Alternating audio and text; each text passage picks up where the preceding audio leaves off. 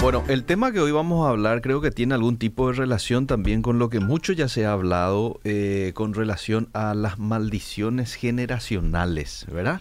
Este, ¿Tendrá algún tipo de relación, Pastor? ¿Cómo te va? Un gusto saludarte de vuelta. Tiene relación en el concepto del tema, Eh. no así en el tratamiento Aquí bien. del tema. O tendría eh, relación con el tema, pero no así propiamente como algunos entienden transferencia de pecado a través de maldiciones generacionales. Por Bien. eso quiero ser bien claro Bien. en los conceptos y también en la presentación del tema. Y como es un tema muy profundo, querido Eliseo, Sí. eh, y tiene muchos aspectos, aspectos teológicos Ah. y aquella persona que ha leído poco en teología no se sienta mal. Voy a tratar de ser bien práctico, Ujú. voy a tratar de ser lo más sencillo posible y voy a dejar algunos temas para debatirlo. Ujú. Eh, y no por redes sociales como muchos quieren hacerlo y los textos son interminables en redes sociales y cansadores. Mm. Si no alguno lo quiere debatir, bueno, hagamos un tereré o un sábado, un conversatorio eh, dentro de la iglesia o en el patio y de- eh, podemos debatir el tema. Pero por redes sociales es muy complicado, por eso yo no participo más ni en comentarios en redes sociales eh, raras veces, porque se vuelven interminables los textos Mm. y al que lee le cansa y no le es mucho de bendición. Sí, Bien. Entonces, eh, voy al tema. Vamos. Transferencia de pecado, o podríamos decir transmisión de pecado, que sería lo mismo, ¿verdad? Sí. Entonces, para entender este tema, querido Liceo y audiencia, tenemos que partir desde el principio, Mm. para ubicarnos en contexto bíblico. Eh, el principio donde la Biblia nos dice que Adán nos, nos transmitió el pecado o lo que llamamos pecado original, Mm. que en un latín mal, mal expresado dice peccatum originale, o sea, el pecado recibido en el origen, Mm. en el arranque. Mm. Para esto te pido, por favor, que leas Romanos capítulo 5, verso 12, ¿Cómo no? en la Reina Valera, reino, eh, perdón, es versículo 12 al 16, para entrar en contexto, cuando hablamos de transferencia, ¿dónde ocurrió esa transferencia y cómo? Bien.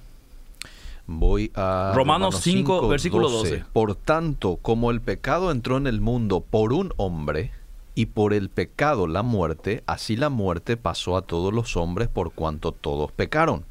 Pues antes de la ley había pecado en el mundo, pero donde no hay ley, no se inculpa de pecado. No obstante, reinó la muerte desde Adán hasta Moisés, aun en los que no pecaron a la manera de la transgresión de Adán, el cual es figura del que había de venir. Pero el don no fue como la transgresión, porque si por la transgresión de aquel uno murieron los muchos, abundaron mucho más por los muchos la gracia, y el don de Dios por la gracia de un hombre, Jesucristo. Y con el don no sucede como en el caso de aquel uno que pecó, porque ciertamente el juicio vino a causa de un solo pecado para condenación, pero el don vino a causa de muchas transgresiones para justificación. Muy bien, Eliseo. El, el- el apóstol Pablo eh, nos muestra ahí que este, cómo el pecado de Adán llegó a toda la humanidad. Sí. Es clarito. Ahí podemos hablar de una transferencia de pecado, transmisión de pecado.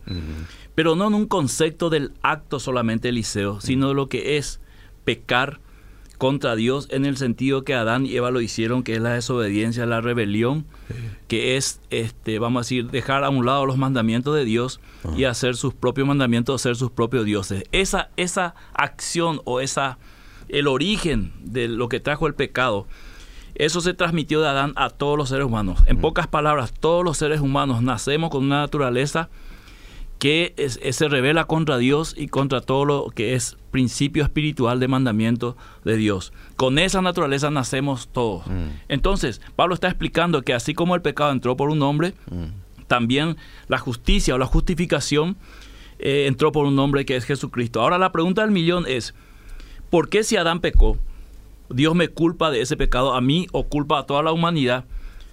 Por el pecado de una sola persona. O sea, ¿qué culpa tengo yo que Adán haya desobedecido?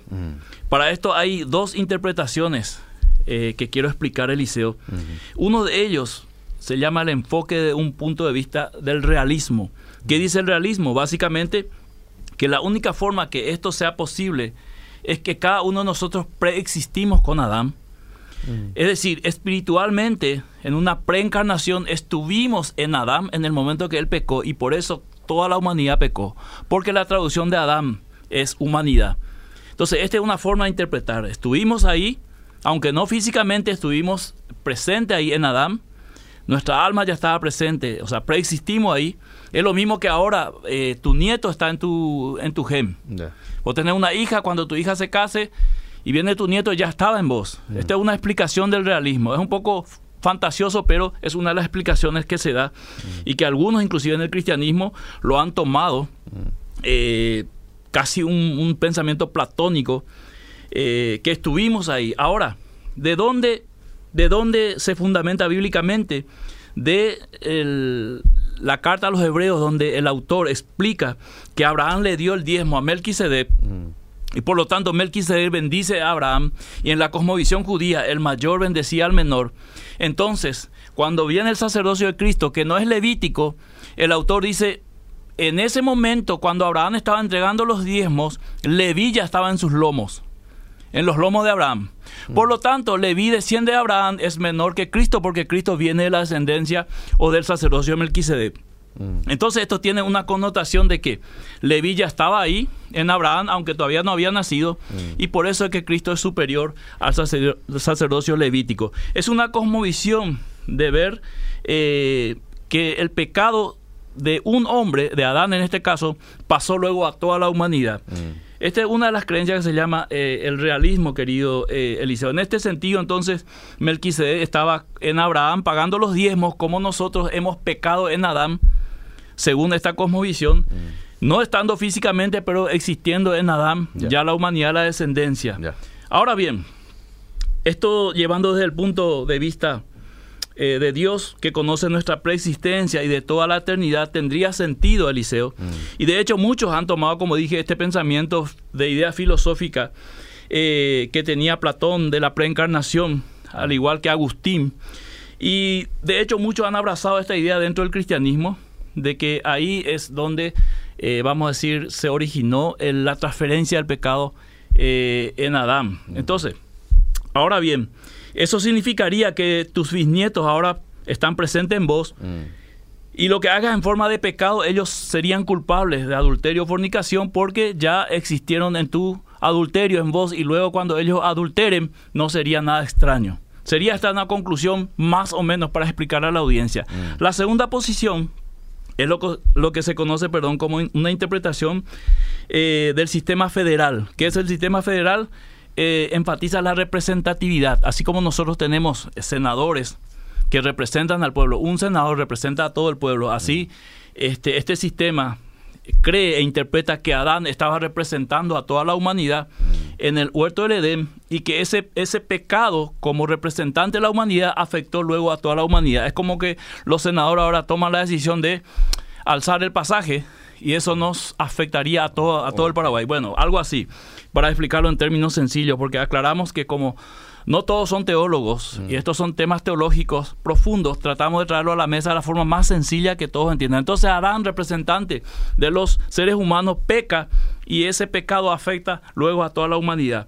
Esto sería del sistema federal, la segunda interpretación. Mm. Ahora, surge una demanda este, nosotros no hemos elegido a Adán como nuestro representante. Mm. En la primera demanda era porque si Adán pecó, Dios me inculpa a mí o a toda la humanidad.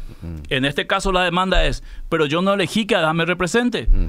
Eh, pero la pregunta eh, que hubiésemos hecho de manera correcta es, si yo estuviese allí, ¿lo habría hecho mejor que Adán? La respuesta, Eliseo, querido, es no. Porque Adán desciende o creado por Dios, camina con Dios en el Edén, igual cayó. ¿Quién da la garantía que Miguel Gil, Eliseo Rolón o Elías Gabriagues lo iba a hacer mejor? Mm. Es una suposición en la cual caemos en la conclusión de que no, no hubiéramos hecho mejor nosotros, hubiéramos quizás hecho igual o peor. Mm. Entonces, eh, no hay una, una garantía de que si hubiese sido otro el representante, hubiese sido otro el resultado. Mm. Lo cierto es que Adán, como representante de la humanidad, cayó. Entonces, eh, ahora bien, él fue el elegido de Dios para representar a la humanidad. Él fue la primera creación. Entonces al fallar Él, ese pecado se transmite a sus, a sus descendientes. ¿Y cuál es el, pecado original? El pecado de la rebelión contra Dios, el pecado del hombre ser su propio Dios, mm. de tener sus propias leyes de vida.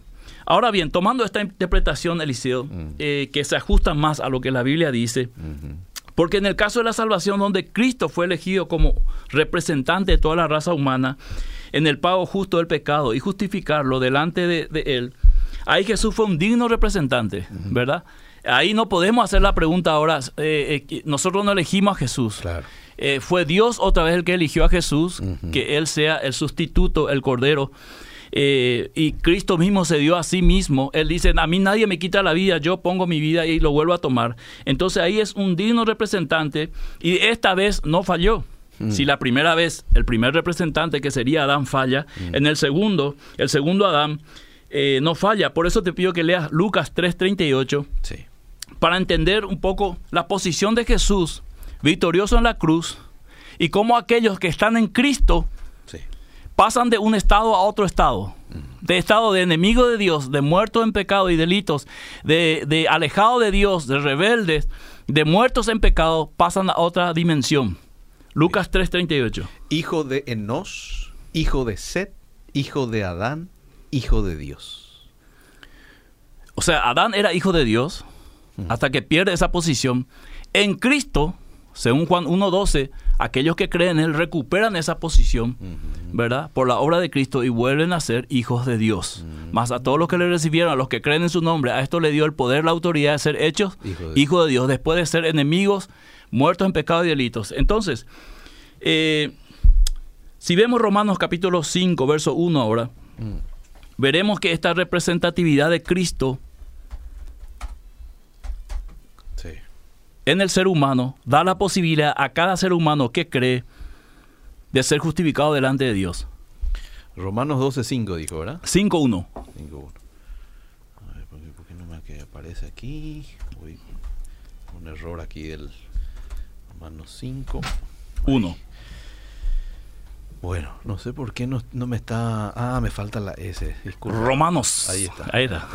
5.1. Justificados pues por la fe, tenemos paz para con Dios por medio de nuestro Señor Jesucristo.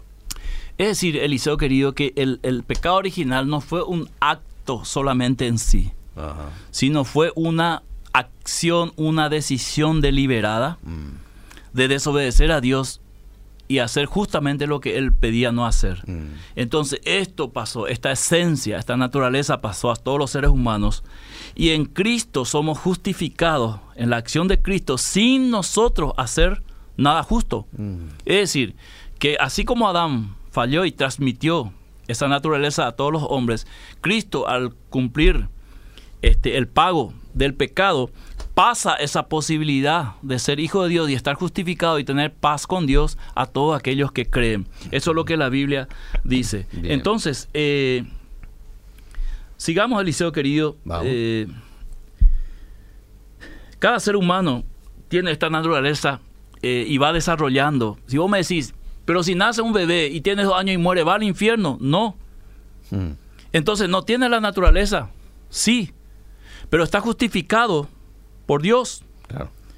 ¿Por qué? Porque no tiene una conciencia todavía de activar esa desobediencia, esa rebelión en él. No hay una forma de que sea inculpado de pecado, aunque el pecado original pasó a todos los seres humanos. Ese pecado tiene que ser desarrollado Mm. Para, porque a Santiago dice, cada uno es pecado cuando de su propia concupiscencia es atraído por el mal, ¿verdad? Y una vez que la concupiscencia toma su lugar, da luz el pecado y el pecado a la muerte. Jesús dijo, la maldad, los homicidios, los adulterios salen del corazón del hombre. Entonces, nada todavía puede salir del corazón de un bebé que ni siquiera tiene conciencia de su nombre, ni quiénes son sus padres, ni dónde están, nada. Entonces no puede ser inculpado por pecado. Entonces es un tema para otro martes, pero lo, toco de paso así para eh, ya responder quizás algunas preguntas que surjan de nuestra audiencia. Entonces, ese, ese pecado se va desarrollando en el ser humano hasta alcanzar una conciencia. Y dice la Biblia que nuestra propia conciencia, aunque nosotros no seamos cristianos, nuestra propia conciencia nos dice lo que está mal y lo que está bien. Romanos 1. Entonces, cada uno va a ser culpado porque tiene un conocimiento del bien y del mal. Es más, dice Pablo, los gentiles que no tienen ley igual hacen cosas eh, que por naturaleza son de la ley y Dios los reconoce. Mm. Entonces, por eso es que un bebé no sería condenado en esta acción. Ya. No así una persona que sí ha desarrollado plenamente eh, su conciencia, su conocimiento, y Dios lo sabe. Él conoce todas las cosas. Entonces, eh, Gálatas capítulo 5 y Romanos 7 habla de esta naturaleza y dice que aunque nosotros hemos sido regenerados por el Espíritu Santo, o en pocas palabras, somos cristianos, hemos aceptado por la fe a Cristo Jesús, aún así nosotros podemos seguir pecando. Hmm.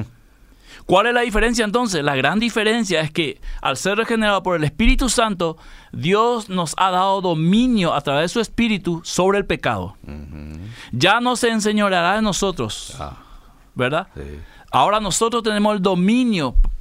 Antes no lo teníamos porque estábamos bajo esa, vamos a decir, esa ley de pecado Ajá. y no podíamos con nuestra fuerza ser mejores. Sí. Ahora en Cristo el peor pecador sí puede tener dominio sobre el pecado Mm. con la ayuda del Espíritu Santo y puede vencer el pecado. Bien. Y Pablo muestra esta lucha que tiene él de querer hacer el bien y muchas veces no lo hace y querer hacer el mal que no quiere y muchas veces termina haciendo y el bien que quiere no lo, no lo hace. Entonces ahí muestra la lucha que hay, pero también muestra la victoria de un eh, regenerado en el Espíritu Santo sobre el pecado. Es decir, mis pecados antiguos ya no me dominan, ahora yo les domino, yo les sujeto y Bien. vivo una vida victoriosa en santidad sobre los pecados que antes me dominaban a mí. Bien. Eso lo podemos encontrar en Gálatas 5 y Romanos 7. Ahora, querido Eliseo, si yo no termino hoy, Mm, pasamos para el próximo martes. Sin problema. sí. Ok. Ahora, teniendo en cuenta la transferencia al pecado original dado de Adán, hemos explicado las dos posiciones principales, la del realismo y la de- del sistema federal, eh, que estuvimos ahí con Adán y por eso nos afectó el pecado, Mm. porque eh, preexistimos con él y también la representatividad que tiene Adán, que luego se ve en Cristo. Porque si usamos el primer modelo, entonces nosotros estaríamos también en Cristo en la cruz, que también es válido de alguna manera, eh, pagando a Dios. Pero entonces seríamos nosotros pagando el pecado y no Cristo. Por eso a mí me gusta más o me inclino más al sistema federal, Mm. porque ahí Cristo me representa sin que yo haga nada. Él hace por mí lo que yo no puedo hacer. Eso es lo que la Biblia dice. Por eso es importante, Eliseo, dejar que la Biblia hable todo su contexto general y entender qué es el mensaje que la Biblia nos quiere dar en este sentido. Bien. Ahora, en el subtítulo dice, ¿pueden los padres transferir pecado a sus hijos? Hmm. Y esa es la gran pregunta. Ahora, teniendo esta, en esta base de esta pregunta, la doctrina, la nueva doctrina de las maldiciones generacionales que surgió hace poco, eh, tenemos que ver que es un tema controversial. ¿Por qué? Porque muchos creen que sí, los pecados se transfieren de padres a hijos hasta la tercera y cuarta generación de manera eh, como una maldición. Mm. Es decir, Eliseo Rolón tiene un abuelo que adulteró, Mm. su padre adulteró, Yo Eliseo adulteró, necesariamente tu, tengo que tu hija también va a adulterar. ¿Por qué? Porque hay una maldición sobre tu generación hasta la cuarta generación Ah. de ese pecado y ese pecado se tiene que cortar. Ahora, muchos que creen en esta doctrina de las maldiciones generacionales dicen, esto viene como consecuencia de la iniquidad. Mm. Ahora, pregunto yo, ¿la iniquidad es distinto al pecado? Y responden, sí, es distinto. Entonces, ¿Cristo murió solamente por los pecados o murió también por las iniquidades? En este sentido bíblico, pecado, iniquidad, rebelión es lo mismo. Entonces, muchos dicen, no, lo que pasa es que vos sos Eliseo Rolón, estás hace 20 años en la iglesia Mm. y caíste en adulterio, es porque todavía no se cortó de vos una maldición generacional que viene de tu abuelo. Entonces ahora tenemos que hacer la oración y cortar, y ahí vos sos libre. No cuando el Espíritu entró en vos, no cuando el Espíritu te regeneró, no cuando la sangre de Cristo te lavó, no cuando el Señor te dio un nuevo corazón, sino ahora, después de 20 años, Mm. te vamos a liberar en este campamento, en este retiro, donde sea. Y ahora vas a ser libre porque vamos a cortar esa maldición. Esto es básicamente la doctrina de las maldiciones generacionales, cosa con la cual yo no estoy de acuerdo y encuentro base bíblica y lo quiero exponer si me da el tiempo.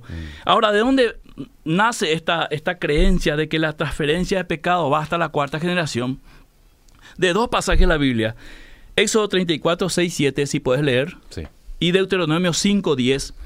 Y ahí voy a demostrar bíblicamente de qué está hablando el pasaje y hacia dónde apunta. Bien. Y vamos juntos con la audiencia a ver si realmente dice lo que creemos que dice. Éxodo 34. Sí, eh, 6 y 7.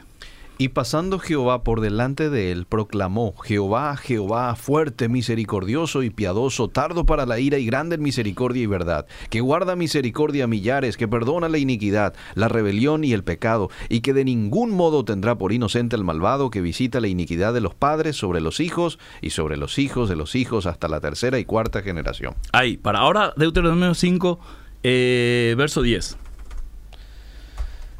que es básicamente lo mismo, pero vamos a leerlo igual. Deuteronomio 5, 10. Vamos, 10 dice, y que hago misericordia a millares, a los que me aman y guardan mis mandamientos. Ahora quiero que vuelvas, Eliseo, a Éxodo 34, 6, 7, y vamos a dejar que la Biblia hable. Sí. En primer lugar, si vos lees detenidamente el texto, mm. vas a ver que es Dios el que está hablando. Versículo 6. Y pasando Jehová por delante de él. Toda su gloria pasó delante de Moisés. Ya, proclamó Jehová, Jehová, fuerte, misericordioso y piadoso, tardo para la ira. Es Moisés proclamando, ¿verdad? Claro. Tardo para la ira, grande en misericordia y verdad, que guarda misericordia a millares, que perdona la iniquidad. No, es Dios quien está hablando. Es Dios, ok. Sí, bueno, se atribuye a Moisés que está escribiendo eso, ¿no? Ya. Pero es Dios que está hablando. Pero fíjate lo que dice de Dios. Lee despacio el versículo 6. Bueno, va pasando, ¿verdad? Y pasando Jehová por delante de él, proclamó Jehová, Jehová, fuerte, misericordioso. Misericordioso, piadoso, uno. Piadoso. Tardo para la ira. Tardo para la ira. Grande misericordia. Grande misericordia. Y verdad. Que guarda misericordia. Guarda misericordia. A millares. Que perdona la iniquidad. Que perdona iniquidades. La rebelión. La rebelión. Y el pecado. Y el pecado. Y que de ningún modo tendrá por inocente al malvado que visita al malvado, que visita la iniquidad de los padres sobre los hijos y sobre los hijos de los hijos hasta la tercera y cuarta generación. Entonces, si, ponemos esto en contexto, Eliseo, mm. vemos que hay una bendición para millares y hay una maldición para la tercera y cuarta generación. Entendiendo este concepto básico del texto, podemos entender que tanto mil generación, como dice en otra parte, o millares y tercera y cuarta generación, no se está, no se está refiriendo literalmente a un número específico. Es un número simbólico para dar una característica. Porque yo no creo que Dios bendiga 999 mil y ahí corte la bendición. Yo creo que mil uno, mil dos, ¿verdad? Por eso me gusta esta versión donde dice millares, ahí entra mucho, ¿verdad? Tampoco ahí para dar una, una, idea, dice hasta la tercera y cuarta generación, es para dar un concepto de que Dios visita las consecuencias de los pecados de los padres, que puede ir inclusive hasta la cuarta generación, de malas decisiones que, han hecho, pero también en ese texto dice que no va a dar por inocente al malvado. Y en ese mismo texto dice que Él perdona el pecado, la rebelión y la iniquidad. O sea, no puede ser que Dios te perdone al, al, al reconciliarte con Él, y solamente te perdone los pecados y las rebeliones y la iniquidad quede porque la iniquidad se tiene que hacer aparte en una oración especial porque ahí están las iniquidades de tus antepasados, está todo en vos y te transmitieron como una maldición. Entonces, por este texto solamente ya cae gran parte del fundamento de las maldiciones generacionales, diciendo que las iniquidades de los antepasados pasan hasta la tercera y cuarta generación como una maldición. Y para reforzar esto, en ninguna parte dice ahí que hay maldición generacional. Mm. Volvé a leerlo, por favor, despacito, Eliseo. Y vamos a insistir en esto y la audiencia que nos aguante, porque la Biblia tiene que hablar. Pasando Jehová por delante de él, proclamó Jehová, Jehová, fuerte, misericordioso, piadoso, tardo para la ira y grande en misericordia y verdad, que guarda misericordia a millares, que perdona la iniquidad, la rebelión y el pecado, y que de ningún modo tendrá por inocente el malvado que visita la iniquidad de los padres sobre los hijos y sobre los hijos de los hijos hasta la tercera y cuarta. Ahí usa la palabra visitar, Eliseo, mm. que también se usa para visitar para el bien. O sea, esa palabra visitar sería más o menos como dar un juicio mm. o ver estar presente de alguna manera sobre las consecuencias de esas iniquidades, sobre la idolatría en este caso, que es el punto central ahí. Entonces Dios va a visitar a la tercera y cuarta generación que siga haciendo ese pecado que los padres comenzaron. Mm. Entonces esa visitación va a ser como un juicio. Pero no va a ser un juicio al inocente, ahí lo dice claramente. Mm. Va a ser un juicio para aquellos que persisten en eso, ¿verdad? Conscientemente, como hemos dicho. Entonces ahí vemos un principio espiritual mm. y no estamos viendo una situación absoluta o irreversible. Es decir, para que yo diga a Eliseo Rolón, que él cae en adulterio. Eliseo, vos caíste en adulterio porque tu abuelo era un adúltero, porque tu papá era un adúltero y esa maldición pasó a vos y por eso es que vos adulteraste. No es porque vos querés, mm. no es porque el mal está en tu corazón, mm. no es porque vos te rebelaste contra la, ley de Dios, mm. es porque tu abuelo te pasó esa maldición a través de tu papá y ahora yo te voy a liberar. Si eso fuese así, Eliseo, tan fácil, y yo te libero, Eliseo Rolón, no sé cómo hacer la oración de liberación, pero voy a decir más o menos así. Eliseo Rolón, cortamos toda iniquidad de tu tatarabuelo, tu abuelo, tu quien sea, hasta Eliseo, hasta tus hijos, tus nietos, en el nombre de Jesús, amén. Ahí se, corta la maldición. Pero resulta que después de un año vos caes otra vez. Mm. Pregunto, Eliseo, a vos y a la audiencia, ¿hemos tenido experiencias de esta clase? Mm que adúlteros que se han arrepentido, de, los cuales se ha liberado, se ha hecho oración de liberación, ha confesado sus pecados a la iglesia, han hecho todos los pasos y luego volvieron a caer. Mm. ¿Tuvimos caso de eso o no? Seguro, sí. Seguro, ¿verdad? Así como tuvimos personas que verdaderamente se han arrepentido y nunca más. Entonces, si volvimos a, tener casos... Mm. de una repetición de un estado pecaminoso, una conducta pecaminosa, entonces la oración no valió. La muerte de Cristo anulando las maldiciones no valió. Hmm. Sigue la maldición entonces. Hmm. Ok, dejamos eso ahí. Aquí la misericordia en el texto sobrepasa la supuesta maldición hmm. y las bendiciones generacionales que son por mil generaciones o millares sobrepasa a la cuarta generación. Es decir, que si vos traes una maldición de iniquidad hasta la cuarta generación, deberías traer millares de bendiciones hasta la tercera y cuarta generación.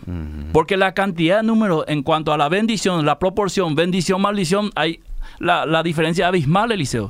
Millares con la tercera y cuarta generación. Entonces hay una controversia en esto que lo podemos resolver viendo Ezequiel capítulo 18, por favor. Y aquí sí vas a tener una lectura detenida porque son varios versículos. Y a la audiencia que pueda acompañarnos con su Biblia desde la casa o corroborar en su casa después o lo que están viendo en el Facebook, anotar, o los que están escuchando la radio y seguirnos después con la grabación mm. y leerlo atentamente con, como lo va a leer Liceo Rolón para entender y darle, vamos, más, o menos una conclusión a esto. Así, abuelo de pájaro, por una cuestión de tiempo, porque también queremos escucharle a la audiencia, querido Liceo. Bien. Ezequiel 18, versículo. Uno en adelante.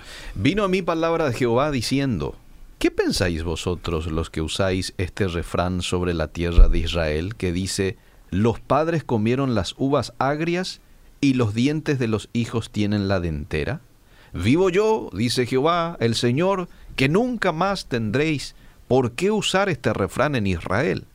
He aquí que todas las almas son mías, como el alma del Padre, así el alma del Hijo es mía.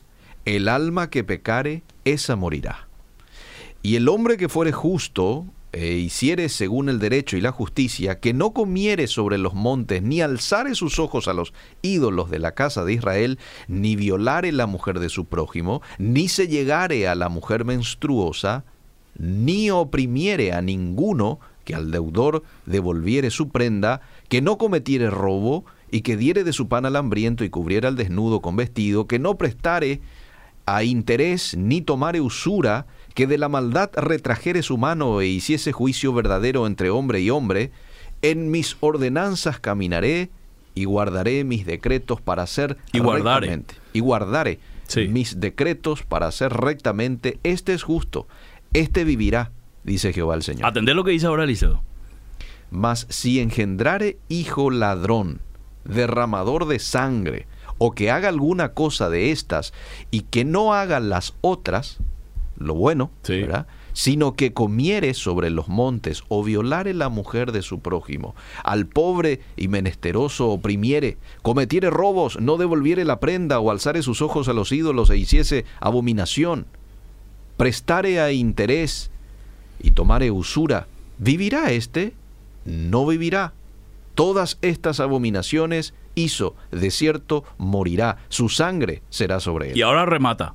Pero si éste engendrare hijo, el cual viere todos los pecados que su padre hizo, y viéndolos no hiciese según ellos, no comiere sobre los montes, ni alzare sus ojos a los ídolos de la casa de Israel, la mujer de su prójimo no violare, ni oprimiere a nadie, la prenda no retuviere, ni cometiere robos, al, hambriento diere de su pan, y cubriere con vestido al desnudo, apartare su mano eh, del pobre, interés y usura no recibiere, guardare mis decretos y anduviere en mis ordenanzas, éste no morirá por la maldad de su padre, de cierto vivirá.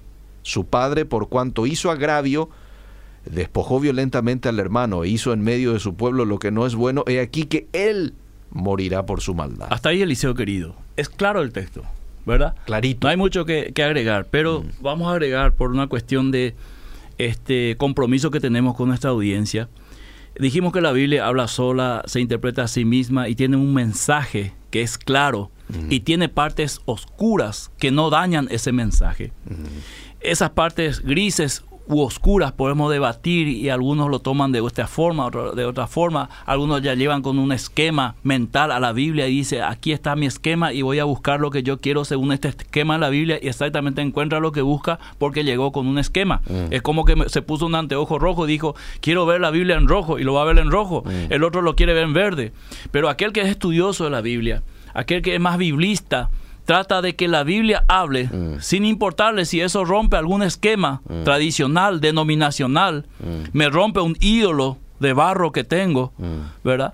Y yo creo que esto es la actitud correcta de un cristiano vereano, Mm. ¿verdad? Porque ellos no se idolatraron por Pablo. No es que dijeron, lo dijo Pablo, palabra de Dios, te alabamos Señor. No, fueron e investigaron si lo que Pablo dijo es cierto.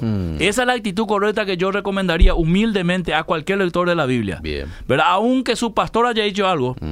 Da que vaya a la. Biblia y corrobore. Ah. Porque su pastor se puede equivocar, ¿sí o no? Claro, es un ser humano. Bueno, nosotros tenemos las reformas, ¿verdad? Mm. Nuestros ídolos de las reformas, que, que, que lo tenemos allá. Pero muchos de ellos se equivocaron, Eliseo. Mm. Sí. Quizá un martes muestre en alguna de las equivocaciones y luego se dividieron, Mm. ¿verdad? Porque no estaban de acuer- acuerdo en ciertos aspectos. Bien. Entonces, no, no podemos tener ídolos de barro diciendo estos son palabras de Dios, Mm. porque son intérpretes igual que nosotros. Ahora, si alguno me dice, sí, pero ellos fueron estudiosos de la Biblia, y bueno, estudiar la Biblia.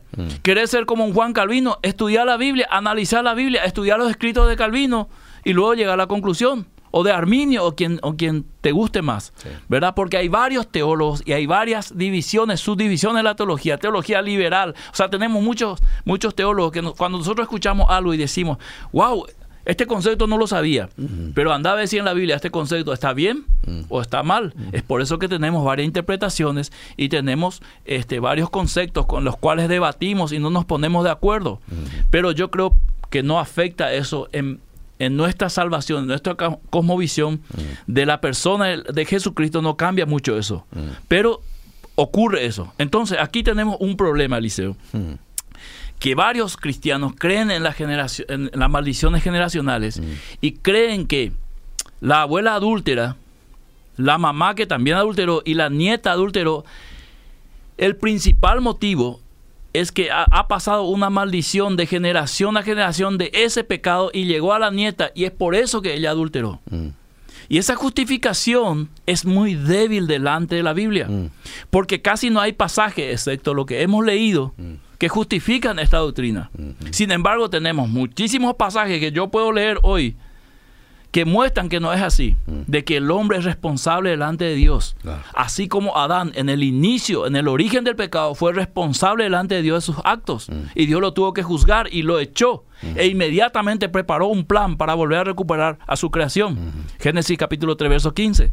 Entonces, Eliseo querido, en esta controversia, por un lado tenemos a los judíos que tenían el concepto de que los hijos pagan por los pecados de sus padres.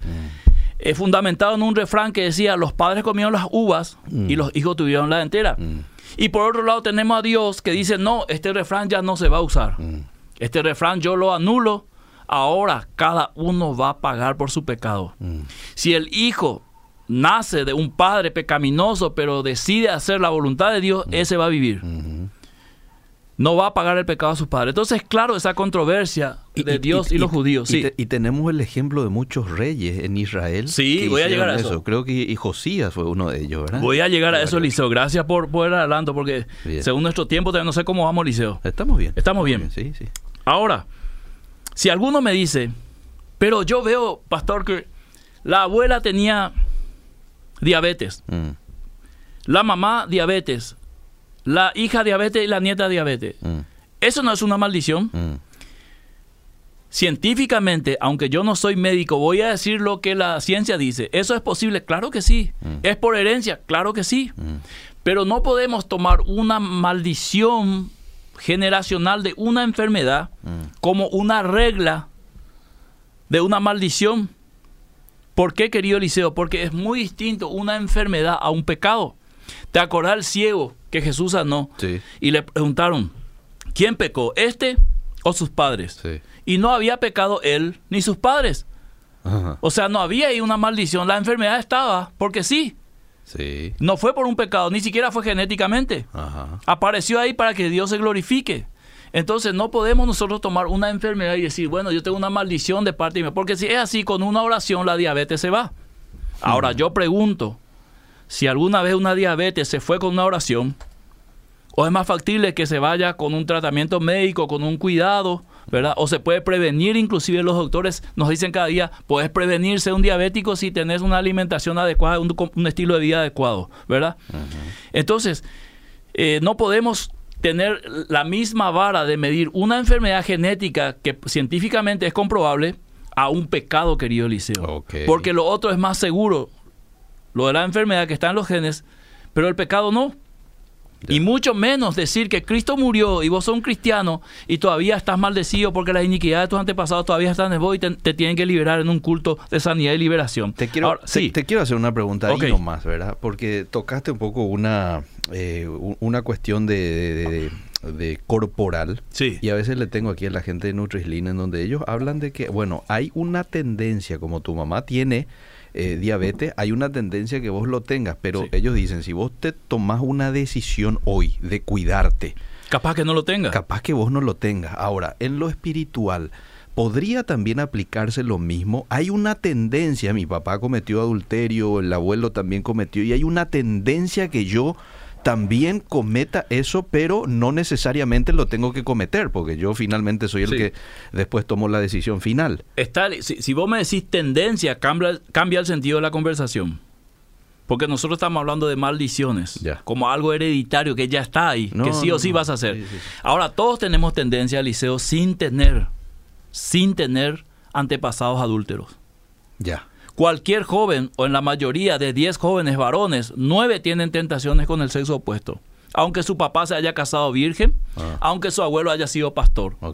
Y tengo como for- la forma de demostrarlo en la práctica, Ah. haciendo una teología práctica, pastores que nacieron en eh, familias cristianas, Ah, se casaron vírgenes, tuvieron hijo que nació en e- otra familia cristiana, ¿verdad? Pero fornicaron. ¿Qué explicación le das? sí, No hubo ahí tendencia, sí. no hubo ni siquiera un ambiente de inmoralidad. Ah. ¿Por qué fornicó? Mm, Es la pregunta que yo lanzo a la audiencia ahora. sí. Así como hemos tenido. Viceversa. así como hemos tenido mamá desastrosas, abuela desastrosa, pero tenemos una hija que moralmente se cuidó y se casó virgen, Mm, inclusive sin ser cristiana. sí. O sea, eso nos muestra, Eliseo querido, que la naturaleza pica- pecaminosa está ahí Mm, y que cada uno es responsable delante de Dios de sus actos, que yo no puedo responsabilizar por tus actos, aunque yo puedo pecar y hacerte pecar. Pero en cierta manera Dios te va a juzgar a vos por tus hechos y a mí por ser tropiezo. Así dice la palabra de Dios. Sí. Entonces, vos me dijiste, eh, eh, veamos Deuteronomio 28 ahora. Pero no, no lo vamos a leer todo, solamente el, primer versículo. Deuteronomio 20. 28, sí. Sí. Ahí Dios pone dos caminos, Eliseo, delante del hombre. Y le da la opción de elegir. Deuteronomio 28. Sí. 28 desde el verso 1. Ujú. Acontecerá que si oyeres atentamente la voz de Jehová tu Dios para guardar y poner por obra todos sus mandamientos que yo te prescribo hoy, también Jehová tu Dios te exaltará sobre todas las naciones de la tierra. Ahí. Y después continúa, dice, por una cuestión de tiempo. Sí. También le dice, si, si persistieres en desobedecer, en ser rebelde, Mm. entonces voy a traer las maldiciones sobre tu vida. Mm, Entonces, claramente ese pasaje nos muestra que hay dos caminos y que yo tomo la decisión. mm, O persisto en el pecado y, y tengo que enfrentar a Dios y su juicio, o obedezco la voz de Dios y tendré como consecuencia el favor de Dios que Él me promete. ¿Verdad? No es que yo le estoy exigiendo, Él me promete, por mi obediencia, bendecirme. Eso es lo que le está diciendo a Israel. Entonces, querido Eliseo, el otro ejemplo a lo que vos llegaste es Josías. Sí. Y ahí quiero que leas Primera de Crónica, capítulo 3, solamente el verso 10 al 15. Vamos a hacer una, una visión retrospectiva a sus ascendencia Sí. y su descendencia. Bien. Para ver y concluir Y este tema, comparar. si es bueno o es malo, si es así o no. Primera de Crónicas 3, Verso 10. dice, eh, hijo de Salomón fue Roboam, cuyo hijo fue Abías, del cual fue Guarda estos nombres, Roboam. Sí, del cual fue hijo Asa, cuyo hijo fue Josafat, de quien fue hijo Joram, cuyo hijo fue Ocosías, hijo del cual fue Joás, del Sí. cual fue hijo Amasías, cuyo hijo fue Azarías, e hijo de este Jotam, hijo de este fue Acaz, del que fue hijo Ezequías, cuyo Sí. hijo fue Manasés, del cual fue hijo Amón, cuyo hijo fue Josías. Después, Y los hijos de Josías, Johanán, su primogénito. hasta ahí. Mm. Ahora le doy una, una tarea a la audiencia, que lea el libro de Reyes, Sí. estudie cada uno de esos nombres y va a encontrar que la ascendencia de Josías inmediatamente fueron hombres perversos de los reyes que tuvo Israel. Ajá. Sin embargo, Josías fue un hombre de Dios que hizo las reformas más importantes en Israel, espiritualmente hablando. Ah. Entonces, si vamos a ir por esta regla matemática de la maldición generacional, entonces Josías hubiese sido peor o igual que sus abuelos o sus antepasados. Ajá. Pero esto rompe la regla porque no es así.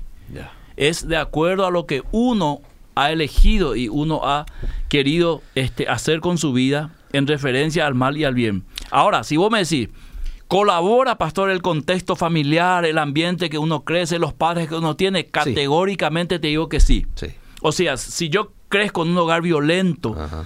en un hogar eh, donde se, se- se lleva adelante la idolatría, lógicamente que yo voy a estar inclinado a eso. Mi patrón de conducta, porque Claro, estoy observando pero eso, en algún momento Dios en su gracia y misericordia Lo me va a mostrar romper. que eso está mal. Si yo persisto en eso.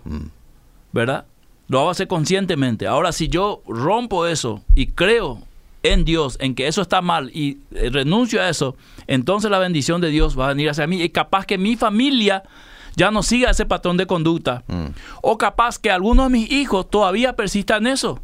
Mm. Pero de ninguna manera yo voy a ser culpable de eso. Mm. O él va a ser inocente porque yo le transmití eso. Esto es lo que la Biblia enseña, querido Eliseo. Entonces, solo el pecado original ha sido traspasado una vez. Vamos a tocar el próximo martes de vuelta este tema. Vamos a seguir porque Porque- tengo todavía mu- muchísimo material. Porque no voy a poder leer. bueno, vamos, le- vamos a mensaje. escucharle a la audiencia. Vamos ya, y, el ah, próximo ah, martes Seguimos el próximo martes, sí, sí. Buenas tardes. Yo creo, dice este oyente, Sí. que las maldiciones se deben tratar. No es justificación para pecar, pero tampoco se puede tomar a la ligera. Caso contrario, no se necesita ser discipulado, así como se hace discipulado para cuando uno se convierte. Recién también uno necesita tratar esas iniquidades y se necesita, pastor, es la opinión del oyente, Sí. se necesita la liberación y sanidad emocional y tratar los vínculos de una vida de pecado contra una vida nueva. Pregunto, ¿por qué la radio no le invita a pastores que piensan lo contrario? ¿No será que el pastor lee también la Biblia con lentes preconcebidos como él dice? Porque nadie le puede contradecir. Podés contradecirme que esto. Inicié diciendo que si alguien quiere debatir, que haga un conversatorio. ¿Te acordás, Liceo? Sí, Está sí, grabado sí. esto. Así. Invita un sábado, Un sábado. y lo hablemos, porque por redes sociales es difícil. Pero ahora yo le tengo que contestar a él y voy a usar el mínimo de tiempo. Lo que yo estoy haciendo, querido oyente, es exponiendo la Biblia. Si vos tenés otro concepto que avale lo que vos decís, exponerlo bíblicamente. Mm. Mandanos los versículos. Ahora, mandanos tres, cuatro versículos que contradiga todo lo que yo dije. Ajá. Y lo vamos a leer aquí al aire sin problema. O lo leemos como siempre hacemos en privado. Sí. Y yo me encargo, Eliseo, vos sos testigo, Sí, de que yo le respondo Sí. en privado, con audio inclusive, para facilitar. Y ahí se, se arma el debate un ratito. ¿verdad? Ahora, yo no estoy diciendo de alguna manera que en el discipulado no se trate todas las consecuencias que ha traído la vida pecaminosa. Mm. Eso sería que yo niegue el discipulado. Claro. Porque el discipulado es un camino que te va, este, vamos a decir, eh, induciendo a caminar el camino nuevo, ¿verdad? Y te va despojando de esa de esos vicios pecaminosos que tenés. Entonces el discipulador le agarra al muchacho que tuvo un padre inmoral y le va acompañando en una vida de moralidad y enseñando que esas actitudes de los padres y que él tenía son malos y que tiene que ir dejando y le da las enseñanzas, deja un tiempo tus amistades, no, no, no, no asistas más a esos lugares, no veas más pornografía. Claro que estoy de acuerdo con eso, yo no estoy diciendo eso. Mm. Yo no estoy diciendo absolutamente eso. Yo- lo que yo estoy diciendo es que no se puede transferir un pecado como una maldición Mm. y siendo creyente en Cristo todavía seguir maldecido cuando Cristo murió y fue hecho maldición por nosotros.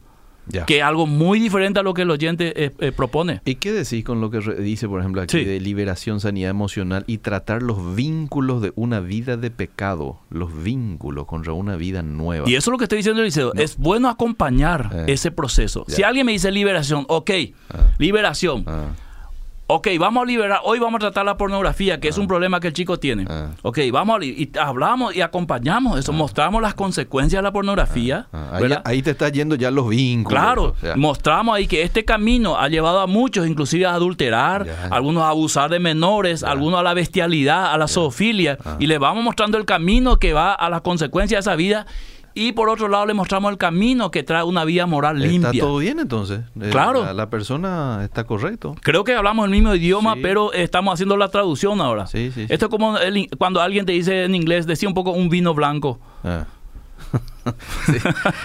Eh, ¿Qué tal, estimados? Consulta. Entonces, a ver, cierta congregación te dicen vienes de maldición y que al aceptar al Señor se corta esa línea. Eso yo sería correcto, dice. Claro No, que... si en tu congregación, aquí me, me- me volví a Sí, enviar, si sí. en tu congregación te dices venís de maldición y que al aceptar al Señor se corta esa línea, ¿eso es correcto? Bueno, yo le voy a responder con otra pregunta tipo Jesús. Mm. Decime si en tu congregación enseñan que al venir a Cristo vos todavía no sos nueva criatura. Vas a ser recién nueva criatura. Mm. Si me responde eso, le respondo lo otro. Bien. Eh, Josías fue un excelente rey, pero igual murió en batalla por los pecados de sus antepasados. David, Salomón y otros que también pecaron no indican que murieron en guerra. ¿Cómo? Josías fue un excelente rey, pero Sí. igual murió en batalla por los pecados de sus antepasados. Sí. David, Salomón y otros que también pecaron no indican que murieron en guerra. Y, y Josías murió en guerra. A ver, vos me decís que pasemos al martes, pero voy a hacer un adelanto del martes. Una cosa de las consecuencias, Liceo, del pecado que yo cometí, tu papá y vos sos mi hijo. Pero eso no tocamos hoy. Todavía no tocamos. Eh. Vamos, no tenemos el tiempo suficiente. Claro que hay consecuencias Sí. que uno... Bueno, la consecuencia de que yo te abandoné cuando vos eras chico, Ah, ay, imposible decir no me afectó. sí. Claro que te afectó. Sí. Emocionalmente, conductualmente, Sí, en muchas cosas. Eso es una cosa. Otra cosa es que yo soy adúltero y te traspaso mi pecado. Como una maldición. Es otro tema. Es que es totalmente otro tema. Y el martes que viene lo vamos a profundizar, Eliseo. Impresionante. Siempre creí lo contrario por lo dicho de pastores, dice. Oh, bueno. Excelente programa porque ¿por qué sucede eso que comentó recién? Porque todo en la vida es tomar decisiones, no porque sos hijo de pastor no caerás, no porque tu papá o mamá adulteró, vos hijo lo harás también. Si tenés tendencia, pero sos libre finalmente de decidir. La respuesta lo tiene el apóstol Santiago. Cada uno es atraído de su propia concupiscencia. Cuando un hijo de pastor que nació entre el púlpito, entre Biblia, entre himnos, entre cánticos, entre ministraciones, campamentos, oraciones, ayuno, liceo, Mm. igual puede caer. O que me llame alguien y me diga, nunca un hijo de pastor cayó. La pregunta es, ¿por qué cayó si su papá un tipo bendecido, el abuelo fue misionero, el tatarabuelo fundó tal denominación? Sí. Y si acá la Biblia dice, pasará millares de bendiciones, ¿verdad? Mm. Yo estoy seguro que ese chico tiene miles de bendiciones en su vida, pero optó por el pecado, me- conociendo la palabra. Se me fue el tiempo. Anina, Se me fue, pero lo vamos a volver a desarrollar el próximo. O sea, vamos a seguir, a continuar vamos- más. vamos a- no tenemos unos mensajes más para rematar. Estoy esto. escuchando tu programa y, y cómo es con la gente que tiene cáncer en la familia. Eso es maldición. En mi caso, mi papá, mi hermano, una hermana hace seis meses falleció de cáncer y yo tengo otra vez ahora, estoy tratada. Mis tres familias ya mueren de cáncer. Eso es una maldición. Yo no lo considero maldición, Eliseo.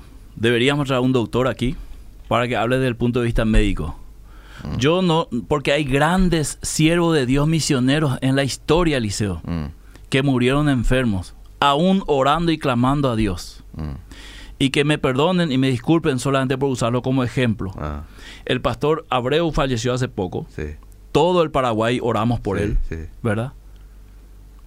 Y falleció igual. ah, No lo entendemos, Ah. no lo podemos explicar. ah, Pero yo no voy a atribuir, porque si es una maldición, con una oración el cáncer se tiene que ir. Si es una maldición, Sí. ¿sí, o no? sí, claro. Y que llame entonces a los que creen que es así y oren por él. Y que se vaya al cáncer. Porque si es una maldición generacional, se tiene que cortar ahí el cáncer, él se tiene que sanar y su hijo ya no tiene que tener cáncer.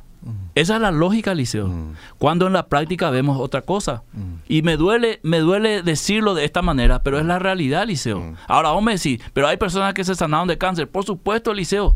Por supuesto que sí. Y yo creo que si oramos por él se puede sanar. Eh. Ahora, eso no depende de nosotros. No y está demostrado con el ejemplo reciente que yo di. ¿Quién no desea que el pastor se levante y siga predicando? Todos deseamos eso. No oramos todos, todos hemos orado. Yo creo que fue el, el pastor que más oración recibió en ese tiempo. mm. Igual falleció. ¿Por qué me preguntás? No lo sé. Algún propósito Dios tendrá. Bien.